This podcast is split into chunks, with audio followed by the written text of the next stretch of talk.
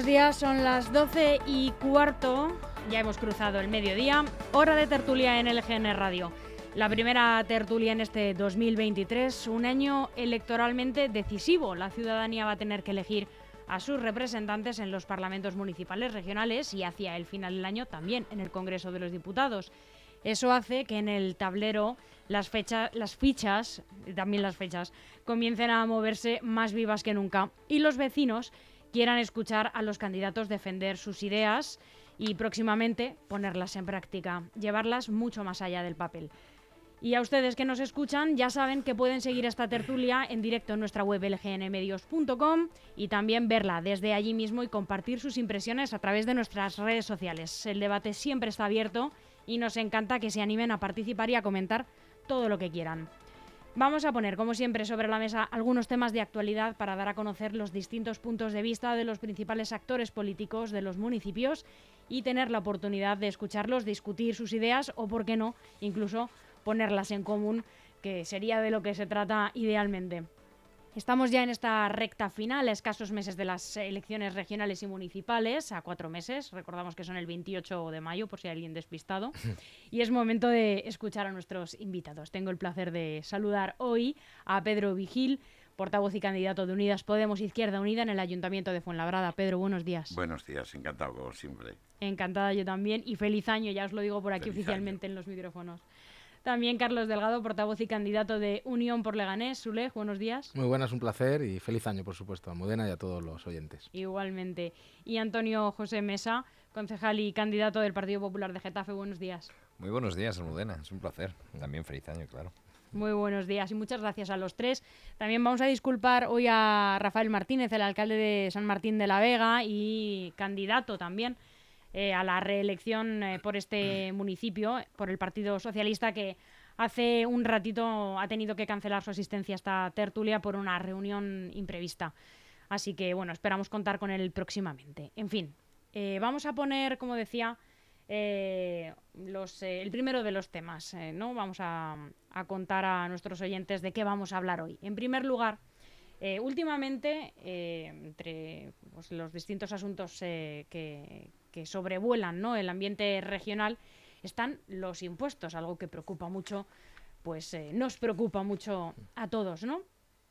Y se leía en, en, la prensa lo siguiente, mirando a las elecciones, Partido Socialista y Más Madrid han entrado en los debates fiscales y empresariales en busca, se dice, de nuevos votantes, ¿no? Tradicionalmente es algo que habla mucho más la, derecha, por decirlo así. El Partido Socialista parecía que se desmarca de la propuesta fiscal. El Partido Socialista a nivel nacional se desmarca un poco de la propuesta fiscal de su candidato en Madrid, de Juan Lobato. Y es que el secretario general de los socialistas madrileños defendía lo siguiente, que nadie que herede o que tenga patrimonio productivo tenía que pagar ni un euro. Y de hecho fue trending topic en Twitter por decir lo siguiente. Luego decía que no sabía si es que le habían hackeado o bueno, eso quedó un poco ahí en suspenso. Ya está bien de que Ayuso criminalice a las grandes fortunas. Por supuesto, mostró eh, la presidenta una grandísima eh, sorpresa al, leer esto de palabras del candidato Juan Lobato. Y es que eh, la Comunidad de Madrid no hace más que proponer rebajas fiscales, ¿no? En concreto, pues con el IRPF.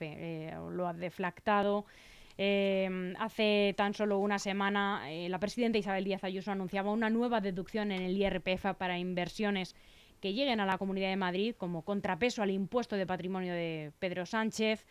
Eh, las últimas rebajas en general del IRPF aprobadas por la Comunidad de Madrid eh, según el gobierno regional, van a generar en este año un ahorro a los contribuyentes, calculan en torno a los 530 eh, millones de euros. Y hablo eh, según datos de la Comunidad de Madrid, del gobierno regional. También en términos económicos suponen unos 90 millones de euros de ahorro a los ciudadanos. En fin, podría detallar todas estas deducciones, pero me imagino que más o menos sabéis de las que os hablo.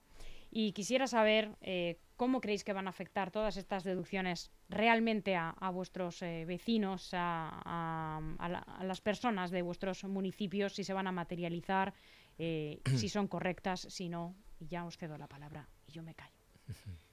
Pues si quieres empiezo yo por la parte que me toca, que es la presidenta de mi partido y la que ha anunciado esta batería. Yo creo que es en la línea, en la senda que siempre se ha emprendido en el Partido Popular de Madrid. Empezó con esta rebaja fiscal ya Esperanza Aguirre, luego siguió Cristina Cifuentes y continúa en esa línea aún más ambiciosa si cabe Isabel Díaz Ayuso.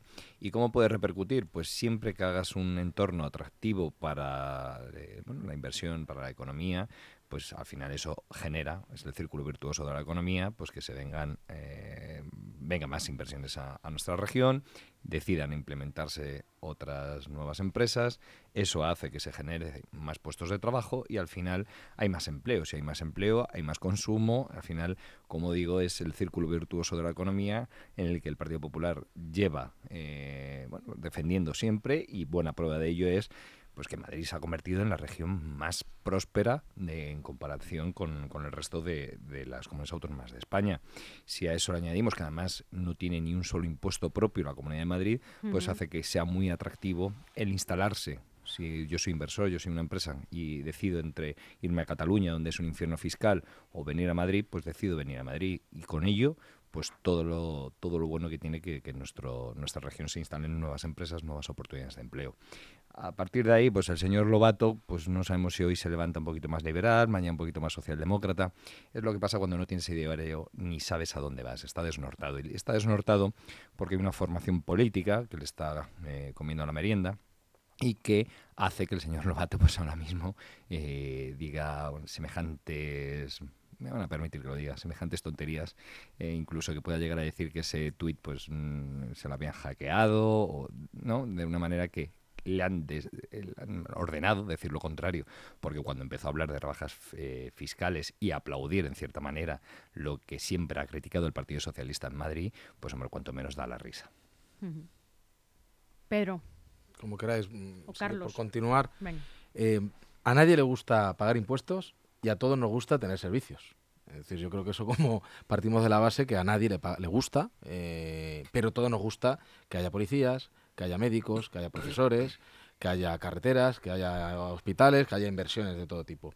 Y mm, es un discurso cómodo, fácil, y más en este periodo electoral en el que estamos, el decir que si yo gano o gana el otro, pues si yo gano van a bajarse los impuestos, pero va a hacerse los mismos servicios y mucho mejores, es decir, una versión nueva del milagro del pan y los peces en versión bíblica, o lo contrario, si gana el de enfrente, pues olvídense ustedes porque esto va a ser un desastre, además van a perder, los mayores ya no pueden irse de viajes. Es un, es un cuento muy conocido que, por ejemplo, nosotros aquí en Leganés lo, lo vivimos mucho, ¿no? Es decir, eh, eh, el Partido Socialista siempre eh, asusta a nuestros mayores diciendo que si gobiernan los de enfrente, pues acabarán los viajes de mayores, acabarán los profesores, acabarán los servicios, y luego resulta que es en su gobierno donde no hay profesores de escuela infantiles, no hay servicios y luego tenemos 40 millones de euros de superávit porque no son capaces de ejecutar ni su propio ni su propio presupuesto. Yo creo que hay que hacer un poco de pedagogía a los ciudadanos y es que los tributos son necesarios y en las sociedades avanzadas y modernas tiene que haber tributos porque con ellos, por un lado, se fomenta la igualdad entre todos los ciudadanos, se busca una equiparación en los, en los derechos, podemos decir, más básicos, y con esos impuestos se hacen cosas en beneficio de todos. Es decir, porque luego, cuando vamos al médico y vemos que las listas de espera son de meses, o vamos al médico y ya no nos atienden en el día o al día siguiente que nos tardan una semana, es porque no ha habido recursos suficientes, por ejemplo, o bien para contratar o bien para tener las infraestructuras eh, sanitarias adecuadas. Lo mismo lo podemos llevar a la educación, lo podemos llevar a la, a la seguridad ciudadana y lo podemos hablar de la administración regional, que no me quiero centrar en ella, sino también a la local, que son dos colores políticos distintos. Por un lado está el Partido Popular y en otro lado está el Partido Socialista. Yo creo que no hay que hacer populismo ni demagogia con los impuestos. Y lo que hay que hacer es sacar el máximo provecho a esos tributos. Y, pues, obviamente, no hacer que un empresario no quiera iniciar una actividad porque le van a freír impuestos. Por ejemplo, nosotros siempre hemos propuesto que en Leganés no hubiera ni un solo céntimo que pagara el que quiere emprender un negocio o el autónomo o el profesional antes de tener clientes ni facturas. Es decir, eso pasa. Es decir, no tienes todavía ni un cliente en la puerta y ya estás pagando un montón de dinero a las administraciones. Eso no tiene ningún sentido y ni es de recibo. Y eso yo creo que no es ni de izquierda ni de derecha, yo creo que un poco es de sentido común. Ahora vemos que el señor Lobato se ha transformado en un liberal económico, pero bueno, en este caso le tengo que dar la razón al, a mi compañero de mesa, Antonio, eh, que, mañana pueda aparecer siendo socialdemócrata y el, defensor del mayor podemismo que, se puede uno encontrar. Bueno, el señor Lobato también, muchos nos preguntan, ¿y quién es el señor Lobato? ¿no? Es decir, que pues estará buscando su espacio muy legítimo electoralmente y es una pena que hoy no esté el representante del Partido Socialista. Está ausente como el señor Lobato. Yo voy a ir un poco en, la senda de Carlos, ¿no? O sea, creo que es importante que el debate sea muy pedagógico para nosotros y para los oyentes, ¿no? Entonces, lo primero, eh, ¿para qué se recaudan impuestos? Y la necesidad de que se recauden impuestos para justamente financiar los servicios públicos. En la medida, sin ningún tipo de duda, en que eh, hay, una primera reflexión. A nadie le gusta pagar impuestos, a nadie le gusta tampoco ir a trabajar, a nadie le gustan muchas cosas que son absolutamente necesarias para la supervivencia, tanto en términos personales, familiares, como comunitarios, de la ciudad, de la comunidad o del país. Entonces, el tema de las rebajas en los impuestos obviamente va en detrimento de los servicios públicos. Ahora mismo tenemos, eh, creo que en la Comunidad de Madrid, la infradotación en, el tema de sanidad. Y claro, aquellas aguas trajeron estos lodos. En la medida en que no financias, obviamente esos servicios públicos se resienten. Y otro de los aspectos fundamentales, uno es el control en qué gastamos en los servicios públicos y eso creo que hay que tener una fiscalización de en qué se gasta y con qué criterio y con qué de, alguna forma qué es lo más importante o qué es menos importante. Y otro aspecto clave en el tema de los impuestos es la progresividad, que creo que nos va a entender todo el mundo. Es lógicamente que pague más quien más tiene. Creo que eso es perogrullo. Y antes lo explicaba Carlos, justamente tratando de buscar una equidad y una igualdad social. Y luego tenemos aspectos que son, a la par que hacemos las rebajas en los impuestos, tenemos las becas a la madrileña hace unos meses que, se aprobaron, en las cuales la, cantidad hasta la que se beca por miembro de la unidad familiar son 36.000 euros, casi 36.000, no quiero mentir, 35.900.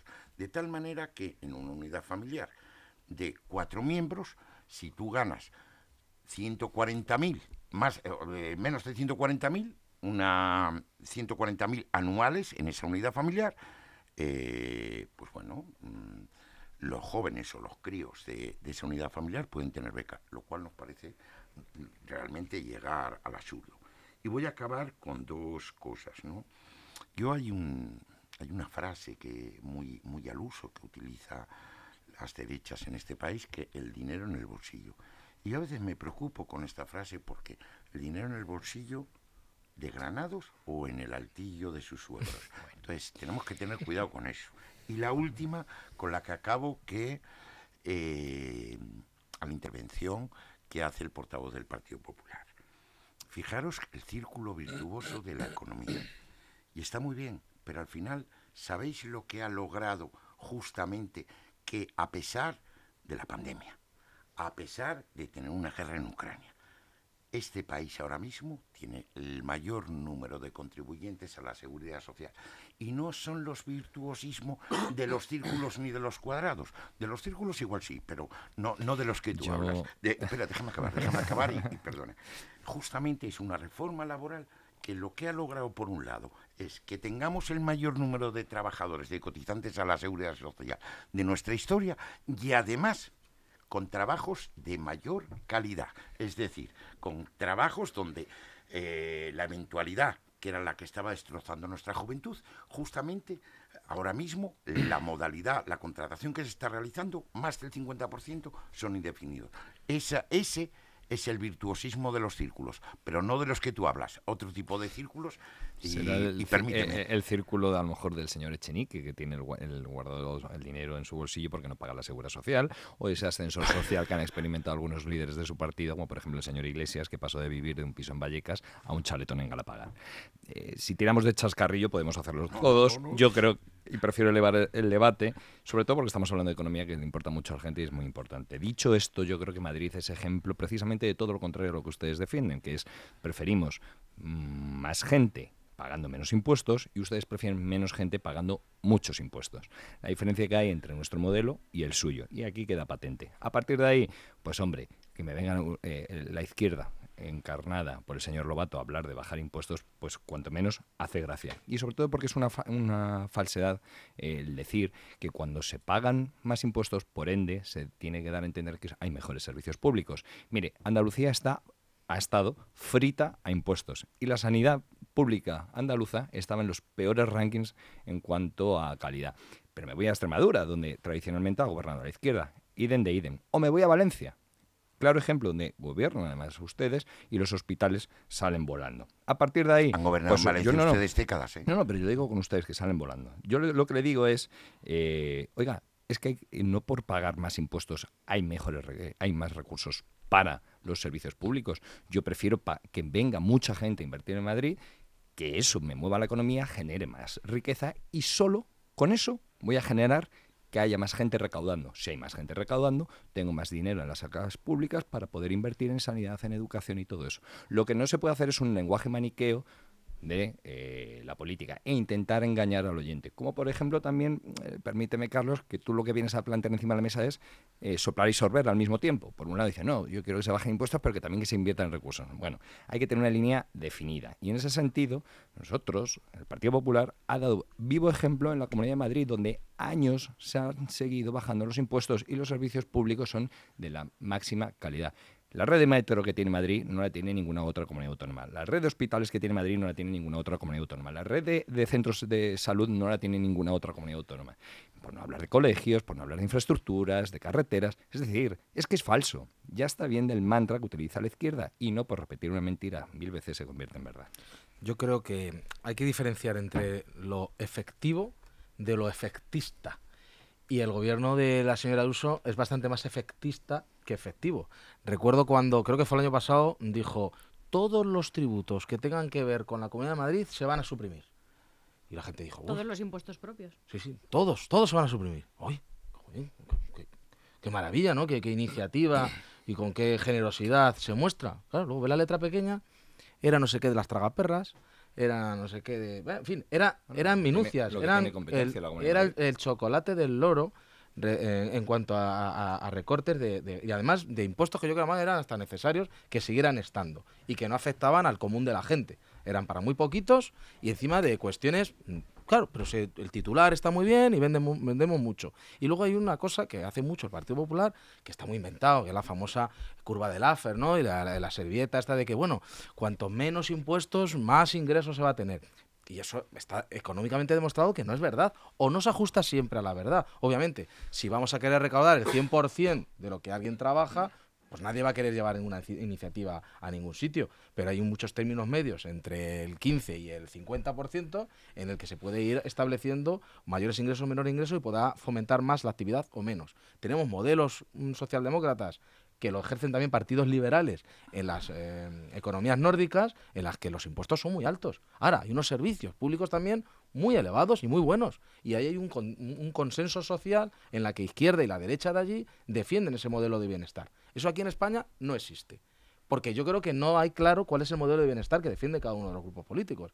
Aquí, mm, la Comunidad de Madrid marcha bien. Bueno, en términos por encima macroeconómicos, si comparamos con otras autonomías, se podría decir que sí. Pero olvidamos el factor de capitalidad No, bien, que, muy supone, bien. que supone estar en Madrid. Pero es decir, es que aquí están todos los ministerios. Pero Carlos, Es que aquí- la capital lleva siendo Madrid muchos años. Y Madrid muchos años. motor de España. Y Cataluña, acordaos, no, y no estoy inventando nada, Cataluña siempre estaba adelantada económicamente a Madrid, pero mucho, ¿eh? Acordaos de, las, de la Barcelona Olímpica, de esos momentos de pujanza, de Cataluña, y Madrid ya era capital por aquel entonces, y ya estaban los ministerios aquí, que no, que no. Fue a raíz de, de la implementación de las políticas Pero precisamente del Partido Popular durante muchos años y muy continuado, sin interrupción, por meter la mano a la izquierda, que lo que ha hecho es contraponer esa situación. Y ahora Madrid es la pujante y Cataluña es que es el vivo ejemplo. Y quiero comprar dos polos económicos que pueden ser más o menos medidos por igual, Cataluña y Madrid. Regiones ambas. Y las dos con dos polos de, industria, de generación de, de oportunidades. Y ahí tienes el vivo ejemplo. Y tenemos al vivo ejemplo sin ir más lejos, dentro de la Comunidad de Madrid. Municipios donde han ha estado tradicionalmente gobernados por la izquierda o municipios donde tradicionalmente ha estado gobernados por el centro derecha o la derecha. Nada más que hay que comparar. Y dónde están unos y dónde se sitúan otros. Hombre, mm, ¿eso también es por ciencia infusa o es porque hay políticas que sí funcionan? Evidentemente no todo es maravilloso y siempre habrá cosas que limar, pero cuando sentamos cátedra, hombre, si es que hay miles de ejemplos donde se mm, pueden comparar unos frente a otros y donde tradicionalmente han gobernado unos y donde tradicionalmente han gobernado otros. Y, hombre, Antonio. y que la- y- y- y dudar de que Madrid es ahora mismo un polo atractivo económico, pues hombre, Déjame un es- segundito, porque Pedro. al final sí. eh, bueno, no sé, Carlos, no, no te quise interrumpir. Fijaros, es que mm, yo al final es que me da la sensación de que los oyentes que nos están escuchando, a cualquiera le preguntas, la sanidad pública está mejor hoy que hace 15 años. Va a ser uno de los temas de la eso, luego, tertulia lo, de hoy. luego lo hablaremos. La educación pública está hoy mejor que hace 15 años. Las residencias de mayores están hoy mejor que hace 15 años. Y lo veremos. O sea, y esto, pero sí es sencillito, es preguntar a la gente normal, no, la- no en las burbujas, a la gente normal, a la gente de la pues calle. llevan ustedes gobernando eh, cuatro años Bueno, a si nivel nacional, ¿eh? eh, evidentemente se puede preguntar tema Eso por es, tema, pero es. estamos hablando de un tema Eh, genérico como son los impuestos. Entonces, ¿cuál es el debate aquí alrededor de esto? Yo sigo parece que diciendo ustedes no tienen nada que ver, llevan gobernando Sigo- cuatro años en la Moncloa. o sea, es que- Claro, claro. Y, y efectivamente, po- mira, fíjate, en la anterior crisis que gobernabais vosotros en la Moncloa, ¿sabéis No, no, la crisis la generaron No, no, no. ustedes. Es el Partido Popular que la tiene que Ah, rescatar en 2011. La No, no, no, no. 2008 la generamos nosotros. Hombre, estaba José Luis Rodríguez Zapatero, la izquierda. no es mundial, pregunto. Y No, a lo mejor igual la pandemia y- la y por generamos esa- nosotros. Y por esa misma Si regla de tres, nivel- Pedro. si pero un momentito, nivel- por esa, no, no, me has ya, hecho una pregunta. déjame- pero no, me has hecho una pregunta. no, no, me has no, interpelado. No era mundial. Y yo digo, y por esa misma regla de tres, es. los problemas que- tú dices que hay en sanidad, en residencias, Déjame- ¿solamente son en Madrid o son en toda No, España? no. Antonio, Ah, aquí está grabado. Déjame un segundito. No, más que nada porque no copes el, el no, debate. no. Entonces, la historia, la, la historia es, en la crisis del 2008, yo sé las salidas que dio el gobierno de Mariano Rajoy, el austericidio. ¿Vale? Y do- centenares de miles de personas eran sacadas de sus viviendas y perdían sus viviendas. Y centenares de miles de empleos se perdían en este país. Eso no lo cuento yo, están las estadísticas. Te recomiendo que en cualquiera las busques.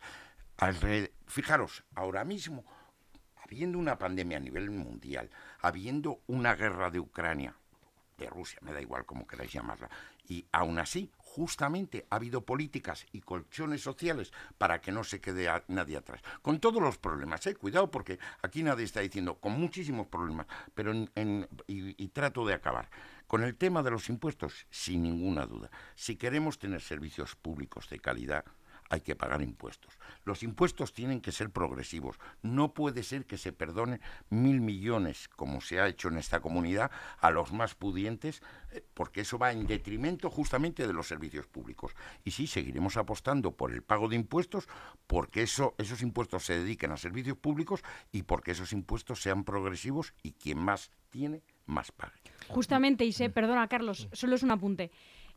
Justamente, eh, y por- aunque sé que me, me vas a contestar, Pedro, eh, o vas a añadir que mm, eh, estará Podemos para hacer frente a esto, eh, comentaba al, al comienzo de, de la tertulia, o de este, de este bloque, de este tema, ¿qué ocurre cuando, eh, cuando eh, alguien como un líder de, de la izquierda, como es Juan Lobato, eh, desdibuja esa línea ¿no? de, de defender que quien más tiene tiene que pagar más, ¿no? afirmando que nadie que herede o que tenga patrimonio productivo tiene que pagar ni un euro y que y alguien como Isabel Díaz Ayuso criminaliza las grandes fortunas.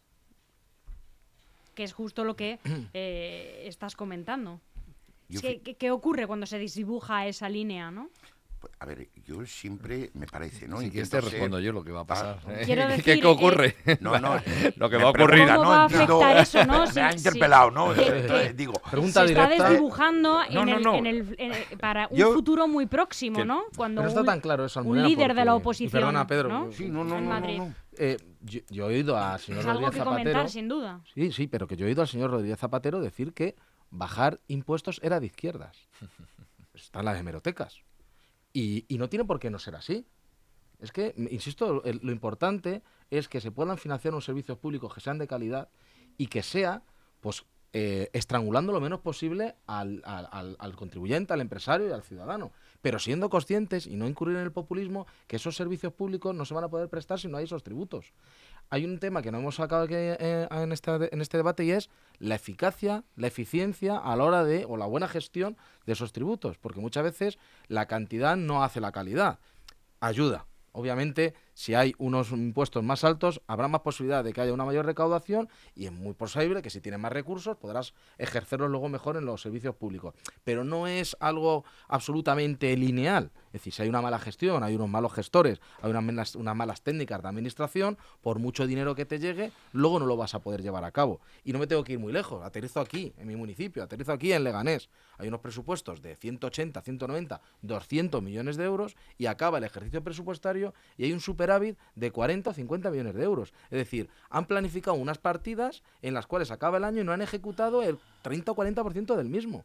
O bien han hecho una mala técnica presupuestaria o una mala ejecución presupuestaria o las dos cosas. Y al final los servicios no se han prestado para el vecino. Corren rápido. Ahora que luego una operación asfalto, 40 millones de euros tirados en, en, pues eso, en alquitrán o en unos contenedores que se tiran en la calle. ¿Y eso es de izquierdas? ¿Eso es de derechas? Yo creo que una buena gestión pública no tiene una ideología. Tiene que haber uno. Luego hay una ideología detrás. ¿Y cuál es marca una de las prioridades? A lo mejor la derecha tiene más prioridad en seguridad y la izquierda tiene más prioridad en, a lo mejor en servicios sociales. No digo que no, porque luego esas líneas etiquetas se dibujan mucho luego a la hora de la, de la realidad. Pero que haya buenos profesionales, sean del color que sean, es un debate que hay que tenerlo también encima de la mesa, ¿no? Y mientras tanto, perdón, eh, por lo menos en este municipio, eh, los comerciantes, los hosteleros se quejan de que no se les reduce ningún tipo de tasa. Eh, pero es que, sin ir más lejos, yo en eso sí coincido con Carlos, que es así. En mi municipio pasa exactamente lo mismo. Tenemos presupuestos y presupuestos y presupuestos que, en el que el estado de ejecución presupuestaria al final del año, pues se quedan partidas sin tocar. Y no solamente eso, sino que se han fundido el remanente, para que nos entienda todo el mundo, el ahorro de todos los getafenses, se lo han cargado en asfaltar, en, levantar calles que no hacían falta, en comprar una inversión millonaria al Ministerio de Defensa que nadie pedía. Es decir, es que luego también es verdad que cómo se gestiona. Y es que en Getafe tenemos el gobierno más caro de la historia. Tenemos seis nuevos coordinadores generales que nunca antes habían existido, a golpe de 90.000 euros de sueldo. Tenemos una treintena de asesores puestos de confianza. Tenemos eh, más de 14 eh, 15 miembros en el gobierno, concejales, a sueldo. Es el, el gobierno más caro de la historia. Pero es que nos vamos al gobierno de España. Es la mesa de ministros que la han tenido que ampliar porque no cabían todos. O sea, es que es así. Entonces, la austeridad también hay que empezar por el gestor público. No solamente predicar en lo que tú haces o de, no, es que queda muy bonito lo de voy a quitar, subirle los impuestos a los ricos para repartírselo a los más necesitados y mejores recursos públicos. Oiga, déjeme de meter la mano en el bolsillo. Y para empezar, ajustese usted. Hágame un gobierno mucho más eh, ajustado a la realidad. No me ponga tanto asesor, tanto coordinador, tanto coordinador del asesor y tanto asesor del coordinador. Rebaje gasto público usted y luego bájeme los impuestos. Déjeme a mí el dinero en el bolsillo, que ya sabré yo cómo lo tendré que invertir. Y a partir de ahí, a lo que se tiene que dedicar un ayuntamiento, que es a seguridad, a la limpieza, al mantenimiento de los espacios públicos, a la jardinería, y no a ponerme pancartas y a, promocionar una ley, por ejemplo, bochornosa, como es la ley del solo sí es sí, donde se beneficia a los verdugos y perjudica a las víctimas. Y para eso no está un ayuntamiento, está para limpiar las calles, para que esté bien mantenido, eh, don Pedro. No sé en su municipio, esto es lo que pasa en el mío, en Getafe. Y con eso es lo que yo pretendo cambiar. Vamos a dejar a Pedro, que, estaba pidiendo la vez. Que entre las prioridades del ayuntamiento, y creo que no es casual, no cita servicios sociales. ¿Por qué no cita servicios sociales? Porque tiene que ver con un ADN que tiene la derecha en este país y que tienes, desgraciadamente, no, y no va en términos personales, ¿eh? de verdad, pero, pero tiene que ver con un ADN. En primer lugar, la seguridad, lógicamente, pero si al final, seguridad, suciedad y toros. Yo, en, en este último pleno lo decía, el programa político que tiene el PP Popular, el Partido Popular, en Fuenlabrada es la SST, seguridad, eh, suciedad y toros. Punto. No, hay más. No hay más. también le gusta al alcalde de Fuenlabrada, que es el PSOE. Eh, son ¿eh? planos, sí, sí, son planos. No, no, no, no. Ahí, Pedro, ahí no soy dudoso. Lo que tengo ahí, yo... ahí, no soy dudoso en los choques. Entonces, mm, fíjate, la SST, ese es el, modelo de ciudad. El PPSOE, y, y, y, en la cuestión, fijaros, ¿eh? en la cuestión que estás hablando de austeridad. Ostras, por esas casualidades de la vida, hay una lógica que aplicáis mm, que viene de serie también, que es la ley del embudo por esas casualidades de la vida, cobra más Ayuso, presidenta de la Comunidad de Madrid, que el presidente del gobierno. Por esas casualidades, en esa austeridad de la que habláis, cobra más, tiene más salario. Ayuso que el Pero presidente si es el del gobierno con menos consejeros que Pero, hay. eh, tiene, eh, repito, cobra más la presidenta de la comunidad que el presidente del gobierno. Y la alcaldesa de Barcelona. La, la- repi- no, no, no es cierto. Es- Sí, Eso sí, que es no es cierto. Y el gobierno de, de Almeida, en la ciudad de Madrid, tiene casi el doble de asesores que tenía el gobierno de Carmena. Esos son la austeridad que... Entonces, no puede ser. O sea, ahí lo que no puede ser es que permanentemente tengamos una ley del embudo que es para mí la parte ancha y para el resto la parte estrecha.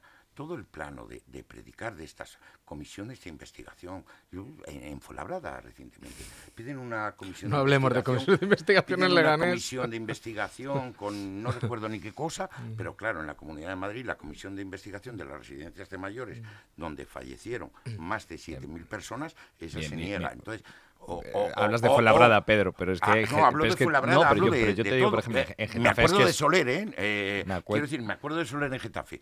No, yo tengo memoria, es que soy muy mayor, pero... Yo estoy contigo, pero- con Pedro, con la ley del embudo, que es la ley más universal que existe, pero la aplican por igual el PP y el PSOE. o Y po- Podemos también, ¿eh? Sí, sí. Eh, cualquiera que aparezca es- en el poder. ¿Dónde está la ley se de, cree que de- era de- embudo. de Podemos? De Podemos, El artículo se uno ve de la en Getafe, sin más lejos. eh, defendemos la sanidad pública, pero oiga, privatizan el servicio de prevención de riesgos laborales. Defendemos la educación pública, pero oiga, echan a treinta y tantas maestras de las escuelas municipales a la calle. Defendemos eh, ecología y me traen, amplían el vertedero, consienten, porque están en el gobierno con Sara Hernández, los de Podemos, sus, su- sus compañeros.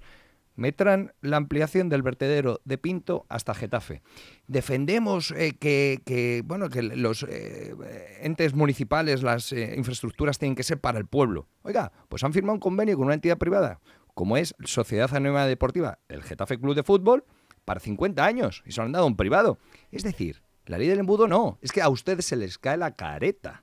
Porque hacen justo todo lo contrario de lo que dicen cuando están en el gobierno. Que me es muy gracioso, porque que yo esté defendiendo aquí, porque yo no tengo nada en contra de los privados. Una yo sí que no tengo ningún complejo. Ahora, pregunta, lo que no me gusta Antonio. ser es hipócrita Antonio, y, y- una- y engañar una- a la gente como engañan pregunta. sus compañeros ¿En de Podemos Getafe, en alguna Getafe. vez, ¿En Getafe alguna vez soñaron con que hubiera un servicio bucodental municipal? ¿Pero qué me Pregunto, dice? Te pregunto. Claro que lo han soñado. Si llevan sí? cuatro años soñándolo con ustedes y no, no- no han puesto ni siquiera ni el sillón del dentista.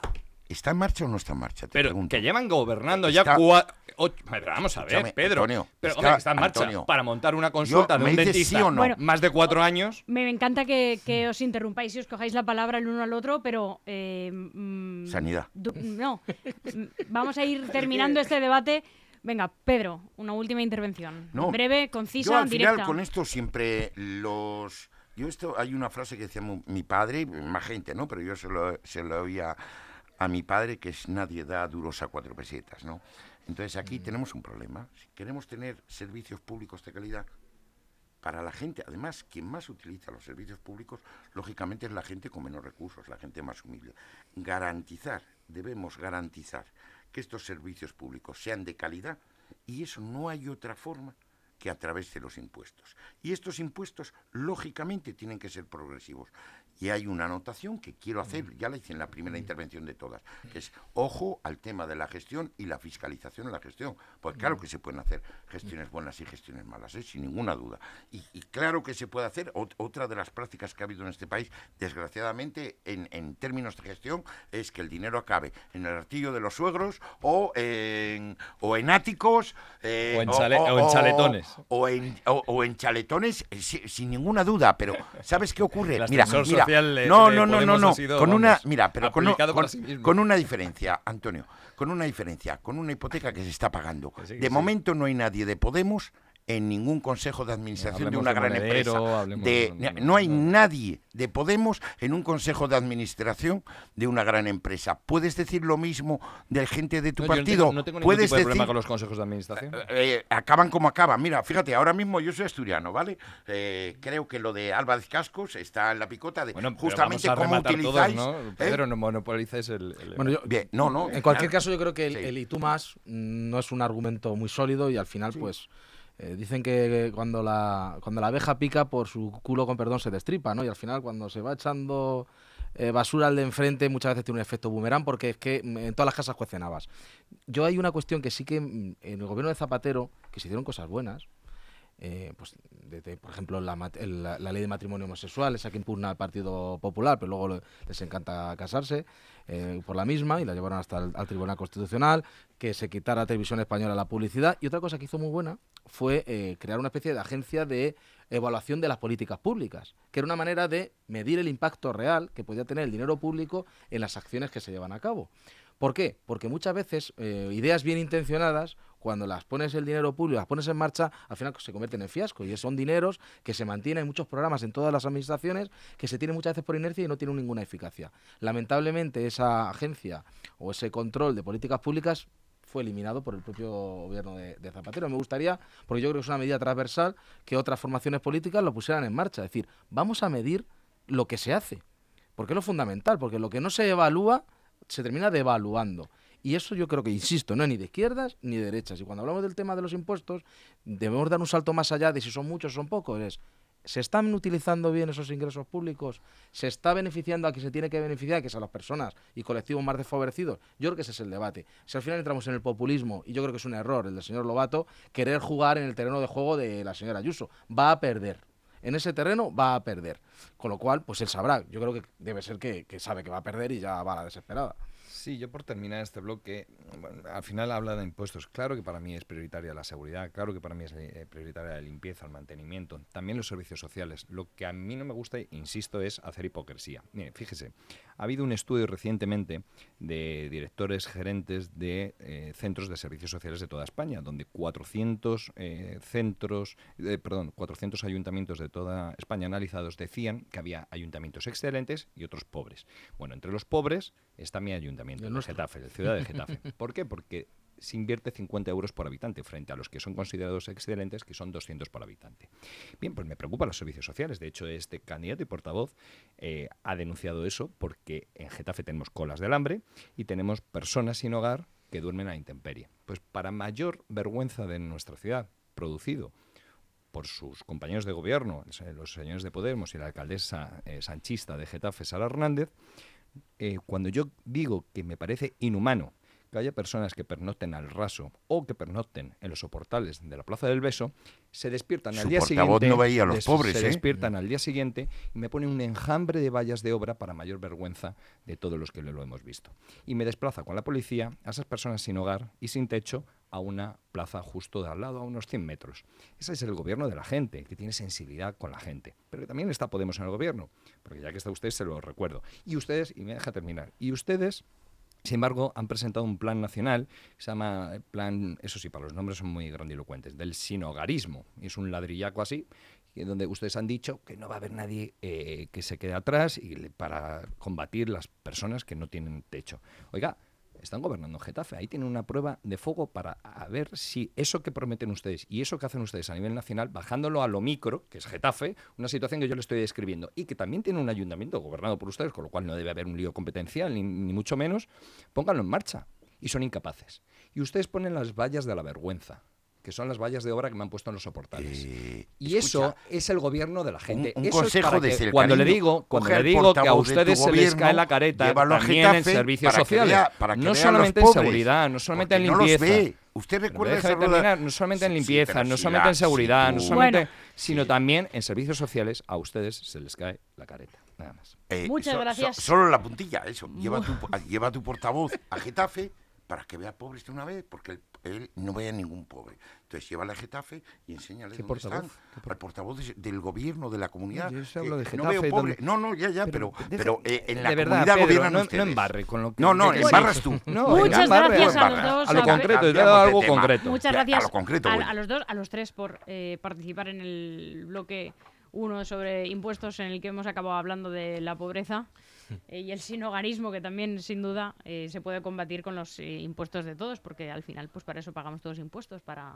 también en- bueno también no sobre todo para ayudarnos unos a otros para mantener nuestro estado de bienestar que es un término que por cierto no habéis mencionado Vamos a pasar al segundo bloque, que es eh, la Y yo me doy por aludido, ¿eh? porque yo sí he hablado del estado de bienestar, ¿eh? he hablado de Suecia, he hablado de las democracias nórdicas, pero bueno, Bueno, dejámoslo pasar. ha, ha sa- ha salido poco. Em, vamos a hablar sobre eh, algo que también eh, tiene a toda nuestra región, a todos nuestros municipios eh, preocupados, que es nuestra sanidad.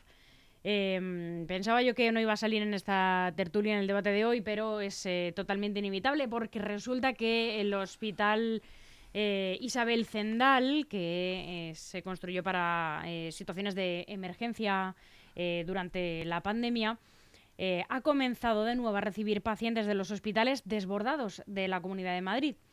Y por otro lado, eh, recientemente, tras el parón en las Navidades, los médicos de atención primaria en Madrid han vuelto a la huelga. ¿Esto qué provoca? Bueno, pues que vuelve a haber una situación inestable en la sanidad pública madrileña. Claramente se escucha entre la ciudadanía pues que hay que solucionar este problema, que estamos viviendo una crisis, ¿no? Eh, más allá eh, de que, por supuesto, en invierno pues haya más problemas eh, respiratorios por virus como la gripe o el coronavirus, em, hay que buscar una solución. Yo creo que también la administración local debe presionar de alguna manera a la Consejería de Sanidad, al Gobierno regional, para que esto acabe. ¿no? La gente está muy cansada y también, por supuesto, los profesionales sanitarios, que al final la huelga debe terminar. Yo quizás porque antes que se enzarcen Antonio y Pedro ya no pueda participar más. Me parece, una, eh, me parece una buena solución. Yo ya digo esto y ya les dejo que, que, entren en su dinámica goyesca de lanzarse. No, no, me parece perfecto. Sus diatribas, mm, eh, yo creo que hay un hecho objetivo y es que la sanidad pública en Madrid está sufriendo un deterioro y eso es un hecho objetivo. Eh, siempre cabe la excusa, como pasaba cuando en nuestros tiempos de estudiantes, que cuando llegábamos a casa y nuestra nota no era buena y nuestros padres nos regañaban, decíamos que es que el compañero va peor y había sacado peores notas y estaba mucho peor. Ese es un poco el argumento que escucharemos dentro de poco Antonio, diciendo que es que en otras comunidades es mucho mejor y que somos los tuertos en el, en el reino de los tigos. Pero el hecho objetivo es que la sanidad pública en Madrid está deteriorándose y solamente un usuario, como yo soy, que llama a, la atención primaria y pide una cita para que la atienda el médico de cabecera, hace 10 años te atenden el mismo día o al día siguiente y ahora con suerte te atienden a los 4, 5, 6, 10 días si tienes suerte. Ya no digo de otro tipo de lista de esperas, de, otro tipo de intervenciones más, más especiales. Eso es un hecho objetivo. Y el Hospital Central, que fue un hospital necesario en un momento como era el de la pandemia, yo creo que ya se ha convertido más en una especie de plató de televisión o un elemento, podríamos decir, eh, más propagandístico o ornamental que eficaz. Y yo creo que no pasa nada por a ese recurso darle otro provecho para que realmente beneficie a la sanidad pública madrileña. Con eso no quiero criticar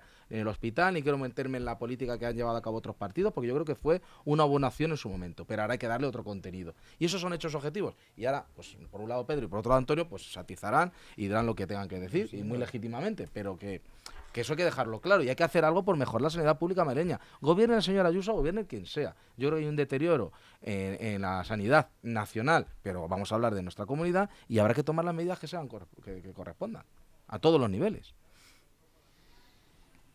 Pedro. Mm, yo creo que esto es un déjà vu, ¿no? O sea, quiero decir, es un poco también el debate anterior que habíamos tenido aquí. Eh, ahora mismo, eh, por cómo se estructura la, sanidad española, no la madrileña, la española, en el momento que eh, entra en crisis la atención primaria, lógicamente se desmorona todo el sistema y la atención hospitalaria no es capaz, no es capaz de hacer frente a lo que viene. Y entonces, pero no solo, en planos preventivos, obviamente, el papel fundamental lo juega la, anterior, la atención primaria. Se está desmantelando la atención primaria y de verdad, yo esto más allá de lo que se pueda decir, eh, planos impositivos tal, yo creo que cualquier vecino de Leganés, de Getafe, de Fuenlabrada o de cualquier pueblo de la Comunidad de Madrid está viviendo lo que está viviendo. Y estos son datos que, se perciben y que se padecen todos los días. Entonces, eh, yo ahora mismo, pues de verdad no quiero, porque no quiero frivolizar, pero es cierto lo de lo del Cendal. ¿Qué ocurre en el Cendal? 11 médicos, espera, tengo aquí los datos. 11 médicos, 62 enfermeras y 64 auxiliares de, enfermería para 12 pacientes. Entonces, es parte de, pues bueno, de lo que significa el CENDAL y, los objetivos con los que con los que se creó. Entonces tenemos un drama, yo estoy yendo todos los días, ahora mismo en el hospital de Fuenlabrada, está viendo todos los días concentración de urgencias y, hay una cosa que dicen que es así, las urgencias desbordadas no sirven para nada y eso es lo que nos está pasando. Colas de 47 personas esperando. ¿En la calle? Eh, eh, no, Muchos eh, en la calle. Y, y, bueno, y la parte que están ya dentro esperando habitación. Y es que al final la, todo esto va en detrimento de, de, la salud pública, todo esto va en detrimento de nuestra salud y es lo que hay. Y solamente una última anotación, si me la permites, por, porque luego igual no me da tiempo. Eh, fijaros que además, eh, ahora mismo, justamente esta semana, se ha ejecutado, recordáis que en la anterior intervención yo hablaba de la sanción que se había aplicado de 10 meses de empleo y sueldo a Mar Noguerol, uh -huh. se ha puesto en marcha. Al día siguiente salieron las cautelarísimas y se ha paralizado. Pero ¿sabéis el número de pacientes que atendió el día 9 de enero, el lunes 9 de enero, Mar Noguerol? 77 en su centro de salud, estando sancionada con 10 meses de empleo y sueldo y realmente esto lo está sosteniendo el sobreesfuerzo de los profesionales que se están dejando la vida. Ahora, en términos de recursos, pero tanto materiales como humanos, de verdad, es deprimente, es deprimente, porque se están dejando la vida y no llegan, no pueden. Y eso lo padecemos todos, absolutamente todos. Y lo último, y acabo, ya te dejo, no te preocupes. Este viernes, fijaros, eh, sí, eh, voy a utilizar esto de, de, altavoz. Este viernes queremos hacer, vamos a hacer una concentración delante del Centro de Salud Cuzco a las 6 de la tarde en Fuenlabrada, a la que lógicamente invitamos a todos los vecinos y vecinas de Fuenlabrada, de Leganés, perdón, todos los oyentes. Bueno, yo como estoy tan acostumbrado ya a escuchar a la izquierda tantos, eh, tantas palabras gruesas como por ejemplo que, que, el Partido Popular o el gobierno, cualquier gobierno, eh, yo, incluso hasta ustedes, fíjese, les considero que uno intenta hacer las cosas de buena fe, eh, claro, decir, es que están desmantelando la sanidad pública. Uno se queda así como diciendo, madre mía, parece que todos los días se levanta Isabel Díaz Ayuso por las mañanas y dice, a ver cómo desmantelo la sanidad pública y empiezo a hacer que esto sea una catástrofe. Tiro hospitales abajo, cierro, cierro centros de salud, etcétera, etcétera. Bueno, eso es una manera de argumentar si se quiere y tiene el recorrido que tiene y quien se lo quiera creer. A partir de ahí, pues hombre, ustedes, eh, tradicionalmente la izquierda siempre ha sido experta en ello, ¿no? Recuerdo al señor Simancas que decía, van a acabar los madrileños acudiendo a los centros de salud con la tarjeta de crédito entre los dientes porque si no, no van a ser atendidos, que íbamos a privatizar la sanidad. De ahí vienen las mareas blancas que solamente salen en, época preelectoral, como aquí se ponen denuncias en este municipio en época preelectoral. Eh, bueno, pues es a lo que nos tienen acostumbrados, esas mareas. También me acuerdo cuando gobernaba el Partido Popular en el Nacional, señor Rajoy, pues estaban los indignados de las pensiones. Ahora no ves ni una sola plaza con indignados. Deben ser que las pensiones están solucionadas. Vives, ¿eh? Todos los lunes eh, en el ayuntamiento fue la no, y concentración. No lo sé, yo le digo en el mío no. Y, y, y si son, son, también, muy, ¿eh? son muy minoritarias, para nada de, de esa época. Pero bueno, no, si es para hacer el correlato de lo que pretendo en esencia poner encima de la mesa. ¿no? Ustedes son expertos en generar problemas donde no los hay o azuzar ciertos temas cuando se acercan las elecciones. Bueno, sigan por el mismo camino, porque la, a mí no me gusta decir ciudadanía, yo no creo en el conjunto, creo en los ciudadanos, creo en, la, en las personas de manera individual. Los ciudadanos se lo van a volver a demostrar en las urnas, porque una cosa es la realidad que ustedes intentan dibujar y otra muy distinta es lo que cada uno vive. Que hay ciertos picos de problemas Déjame terminar, no se pongan nerviosos. No, se ponen ciertos picos siempre, de personas a la hora de, de, de porque hay un hay un, pues un brote de gripe y va a haber eh, una eh, dificultad eh, en ser atendido. Pues sí, no le digo que no. Y va a seguir ocurriendo y seguirá ocurriendo y no por poner más recursos. Eso es la tónica general de pues tampoco. Eh, decir que los pacientes cuando van a los centros de salud tienen su experiencia en cuanto a asistencial o calidad de asistencia y la valoran como negativa, tampoco. Eh, que en, Madrid tenemos una red de hospitales y centros de salud de primer orden eh, y encima en colaboración con otras entidades. ¿Por qué no? Yo creo en la colaboración público-privada para solventar esos picos y para bajar las listas de espera que están funcionando también. Y si hablamos del Cendal, pues mire, usted tiene unos datos, yo tengo otros. Mire, 8.400 altas por COVID, 383 personas atendidas en la UCI, 1.486 en la unidad de eh, cuidados respiratorios, casi 2 millones de vacunas que se han repartido. Y es el mejor hospital de pandemias, de emergencias del mundo, con miles de vidas salvadas. Claro, ustedes dibujan un un, una escenografía y yo les pinto lo que son datos objetivos. Y ya está bien de utilizar temas tan sensibles como la sanidad para meter miedo a la gente, que es lo único que ustedes hacen, No, no, no, meter no. miedo para que vayan a votar con miedo, Eh, Antonio, pero que les ahora, insisto ahora que no hay les cosas, funciona, hay cosas que no les voy a funciona. permitir. No, dejar de desmantelar la, sanidad porque está muriendo gente. Cuidado, o- ojo, no juguemos con eso. ¿eh? Y aquí nadie utiliza, nadie está utilizando la sanidad. Hay datos objetivos y no sé dónde vives, no sé qué tipo de vida llevas, pero pensar que la ciudadanía, que la ciudadanía de la Comunidad de Madrid está súper feliz con la situación de la sanidad es, de, de verdad, y no quiero faltar al respeto, o ser un marciano o no tener la mínima pizca de realidad social. La mínima pizca de realidad social. gracia al día de además- hoy, al día de hoy, déjame un segundo, por favor. Al Perdona, día de hoy, esos madri- per- por, por ese inciso, esos madrileños que luego, por temas vacacionales, tienen que ir a otras comunidades autónomas y tienen que, por desgracia, acudir a otros sistemas sanitarios, es cuando comparan es cuando ven. Y yo lo he comprado, este que te habla, aquí sentado, lo he comprado cuando he ido de vacaciones, por ejemplo, a Andalucía. Andalucía. Y es que las del comparaciones son odiosas. Sí, sí, sí. Cuando O en Valencia, cuando suspendemos- salen volando los ¿Me ibas a hospitales? hacer un inciso Sí, perdón, o vas a hacer perdón, bien? Con la Andalucía Eh, del señor eh, Moreno Bonilla. Mm, ¿Usted cree que en una legislatura que lleva un año con mayoría absoluta Ah. y cuatro con ciudadanos se va a arreglar el desmantelado de la sanidad pública que dejaron 40 años de Partido Socialista? Espero que sea alcalde y que usted solucione Antonio, 40 años de políticas Antonio. socialistas en este municipio de Leganés, Antonio, así, a desde- golpe de tic. Desde el cariño, de verdad. Eso quiere hacer Feijóo, ¿no? El primer problema, el primer problema, de verdad, si queremos solucionar la situación de la sanidad, es reconocer que tiene problemas. Esa es la, la primera premisa. Porque si opinamos que está divina que En esto eso es nos jauja, encontramos, y que esto, tiene y problemas, esto es claro. jauja, estamos equivocados Que desmantelamos que a- adrede lo- de la, la sanidad picos- pública es Que mentira. los picos de diciembre, enero, en atención primaria y hospitalaria son crónicos, pero escu- mm, o es no entender nada de sanidad, de verdad, es que esto pasa en el 2022, en el 2021, en el 19, en el 18. en el Coincidimos 14 en- y en el esta 12. mesa por Eh, concluir. entonces, ¿cuál es el tema? Sin ninguna duda, o a los primero, o hay inversión en sanidad o no vamos a solucionar el problema. Segundo, o tratamos de tratar bien a los profesionales o se nos van a seguir yendo.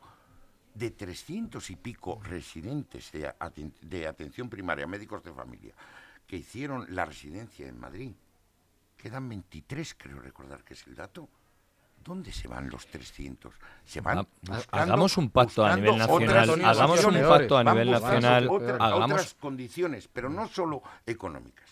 De verdad, que no es solo un También, plano de economía, también los cortes es de, la nota de universidad también, también sin que duda. ver. No, no, todo, todo, todo. Y, y esto, y esto además con un problema añadido. Ojito que ahora se jubila también la, la La generación generación del baby boom. También hay médicos por esas cosas de la vida. Y ahora llegamos, creo recordar que de aquí al 2030 Es un problema del hay funcionariado en 20.000 general, ¿eh? Hay 20.000 En médicos que se en jubilan en, todo el país. en Tenemos que tener políticas justamente de ampliación, pero empezando la nota de corte, pero no solo la nota de corte. En las facultades de medicina, lógicamente hay que ampliar también el número de, de alumnos. Ah, En las plazas MIR que se saquen a posterior para formar a esos médicos una vez que acaban la, la carrera, hay que hacerlo en los centros de salud, en los hospitales, para que esa, justamente, cuando hacen esa, esa residencia, puedan, y eso claro que es a futuro, y hay que actuar ya, porque si no, al final, ¿sabéis lo que pasa? Le voy a pedir a Almudena que el próximo día nos ponga un- aquí un cronómetro y así No, todos no, nos no, no. ceñimos a... A mí me, me- me encanta, No, no, me encanta que no me hagáis hablar porque a mí no. Salgo no- perdiendo, A mí ¿eh? me Como escuchan el botón. para No, no, no, Aldo, Aldo. Aprovecho ha- mi momento. Hagámoslo, hagámoslo, ¿eh? Antonio, hagámoslo. Vodafone y Eh, hablo, ahí ya. da la sensación de que es el otro el que habla más, ¿eh? Nada, nada, nada. No, no, estés ahí, ahí, ¿eh? Nada, nada. A, a todos A los mi, a mi alcaldesa también se lo pido en los plenos, porque allí Nada, los, nada. los minutos son varían. Nada, en los plenos yo creo que sí que, que os tendrán que medir más, pero aquí a los vecinos les encanta que, que tengáis En- ganas en de... Fuenlabrada tenemos una pantalla, ¿eh? Qué. Donde se Yo- pone, no, yo no, lo voy a y- poner y cuando me parece alcalde. lo más transparente. Hay una, Bueno. un relativo relajo eh, de segundos, pero, pero eso lo vemos todos. Nada, yo misma agradezco que, que tengáis ganas de hablar, Mm. de contar, de, de pisaros incluso siempre con, con respeto, porque yo sé que luego los vecinos también agradecen que yo les cuente que cuando cerramos los micrófonos siempre os, os saludáis con mucho cariño, con respeto, que es lo que es importante que, suceda.